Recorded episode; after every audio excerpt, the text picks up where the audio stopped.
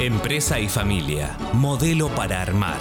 Un espacio para el éxito empresario y la felicidad familiar.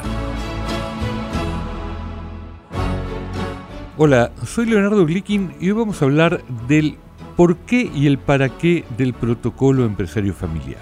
Muchas veces cuando una familia decide hacer un protocolo, lo hace porque les está ocurriendo algo en particular. Puede ser porque se acaba de incorporar algún hijo a la empresa y esto está generando algún conflicto entre los que ya estaban desde antes o una situación eh, un poco tensa con ese hijo. Puede ser porque alguno de los socios de la empresa está pensando en su deseo de vender su parte, puede ocurrir que alguno no quiere seguir trabajando como trabajaba o hay una incomodidad general respecto de los ingresos de los miembros de la familia. Todo esto muchas veces es lo que lleva a la consulta con especialistas en empresas familiares y a veces luego de un contacto inicial, luego de una etapa de diagnóstico, la recomendación es encarar un protocolo familiar.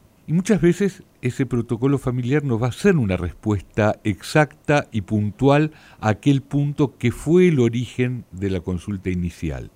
Por el contrario, el protocolo va a ampliar el panorama, va a ampliar el horizonte y va a apuntar a una serie de cuestiones que quizás hasta ese momento la familia empresaria no había visto, pero que resultan fundamentales para la continuidad del proyecto a lo largo del tiempo. Digamos que cuando queremos hacer foco en un conflicto concreto y específico, es muy probable que haya posiciones encontradas, que uno quiera blanco y que otro quiera negro, y por lo tanto, en muchos casos, la forma de salir de esa contradicción es pensar en otras cuestiones.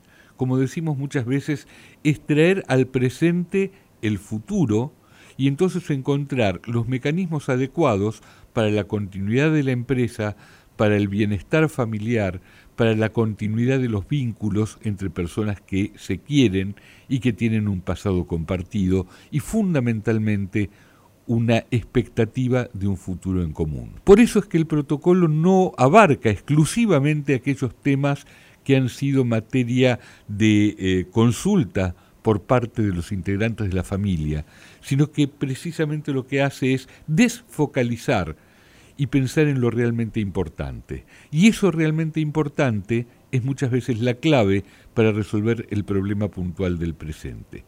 Si yo tengo un problema con alguien con quien no tengo historia y con quien no tengo futuro, lo único que me va a interesar es lograr el mejor resultado posible en función del tema que tengo en discusión.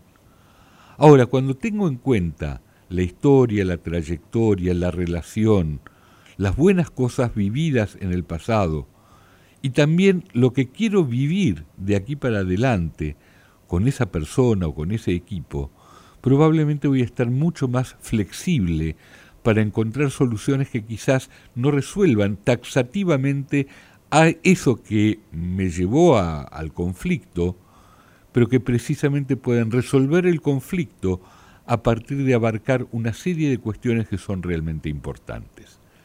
Esto es de alguna manera el fundamento, la base, les diría, la mirada con la cual muchas veces tenemos que encarar el proceso de elaboración del protocolo empresario familiar.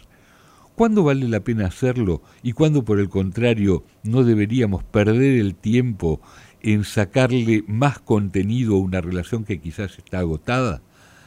Y muchas veces no podemos saberlos cuando estamos en el medio de la situación.